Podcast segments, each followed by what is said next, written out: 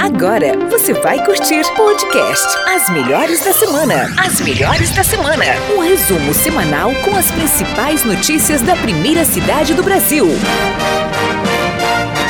Olá, eu sou Jotinha Trevisan. E eu sou Marcos Machado. Nesse programa você fica por dentro das principais notícias de 21 a 27 de agosto na primeira cidade do Brasil. Está no ar a 26 edição do podcast As Melhores da Semana.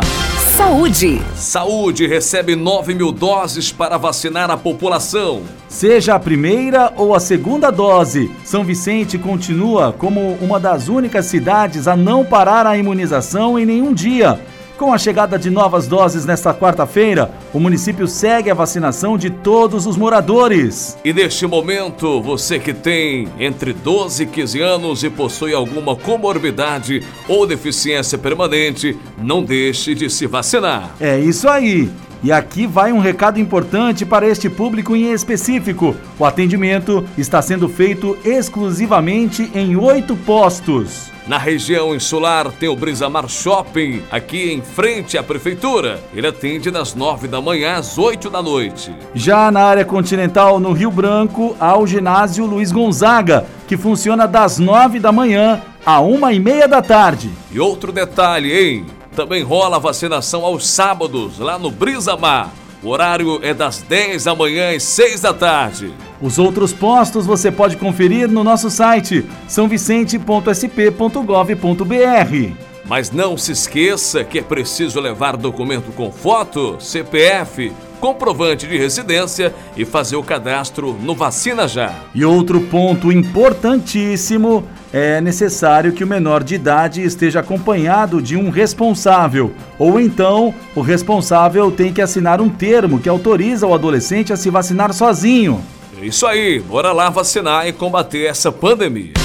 Fundo Social de Solidariedade. Quase mil cestas básicas são doadas para a comunidade da Fazendinha. Na tarde de quarta-feira, 25 de agosto, o Fundo Social distribuiu 100 kits de itens de higiene e limpeza, além das cestas básicas, aos moradores em situação carente. Desde o final de julho, a comunidade se recupera dos casos de sarna humana e para auxiliar o trabalho da Secretaria de Saúde, que segue no local cuidando da população, os servidores e voluntários realizaram a ação.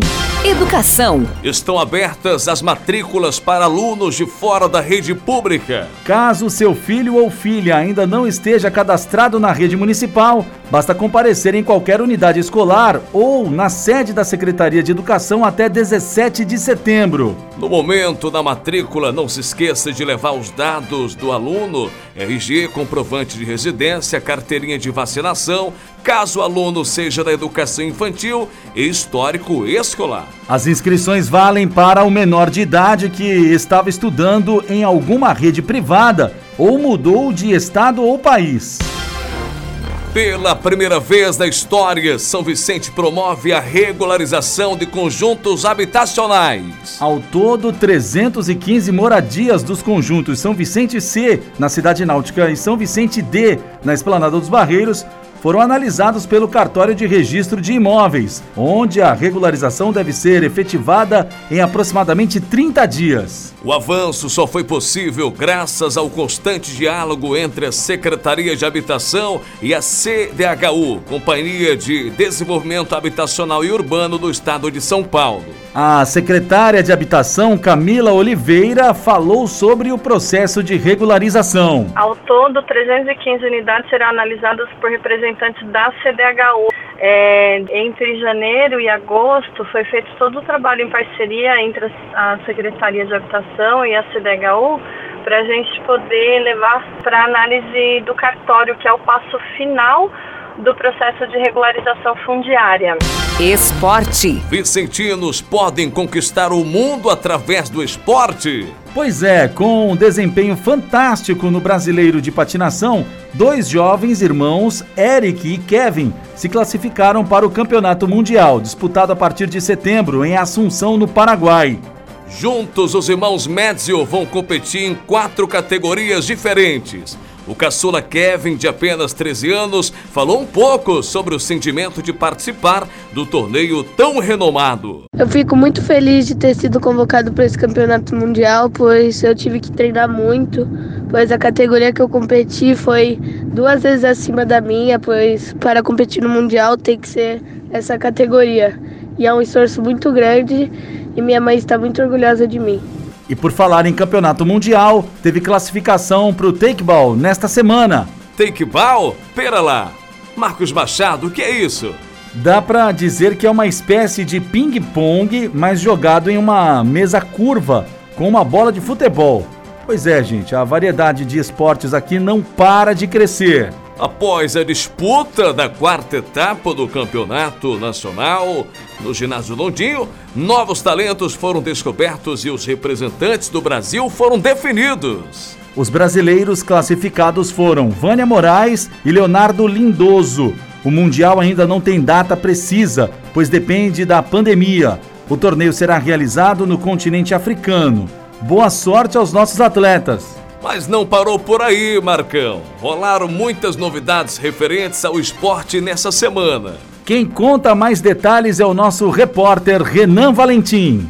Uma nova remessa de prancha chegou à escolinha de esportes radicais da prefeitura. O local está ficando cada vez mais moderno para te oferecer uma estrutura bem bacana. São diversas modalidades à disposição. Além do surf, tem stand-up, canoa havaiana, frescobol e yoga. A escolinha funciona de segunda a sexta, das 9 da manhã às 5 da tarde. O secretário de Esportes, Wagner Paraguai, comemorou os avanços conquistados nos últimos meses, mas avisou que as novidades não param por aí.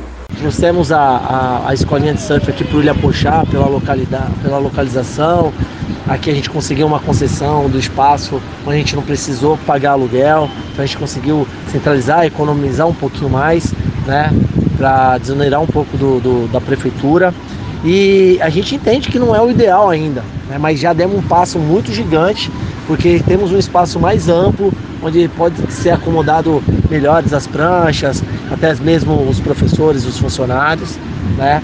E a gente também está com um projeto em, em cadastrado já de uma nova escola de surf, uma construção nova, mas é uma construção é, voltada para o surf. Então, desde o início da gestão do Caio, a gente está batendo em cima disso e a gente acredita que isso vai acontecer. E tem mais novidades na escolinha, hein?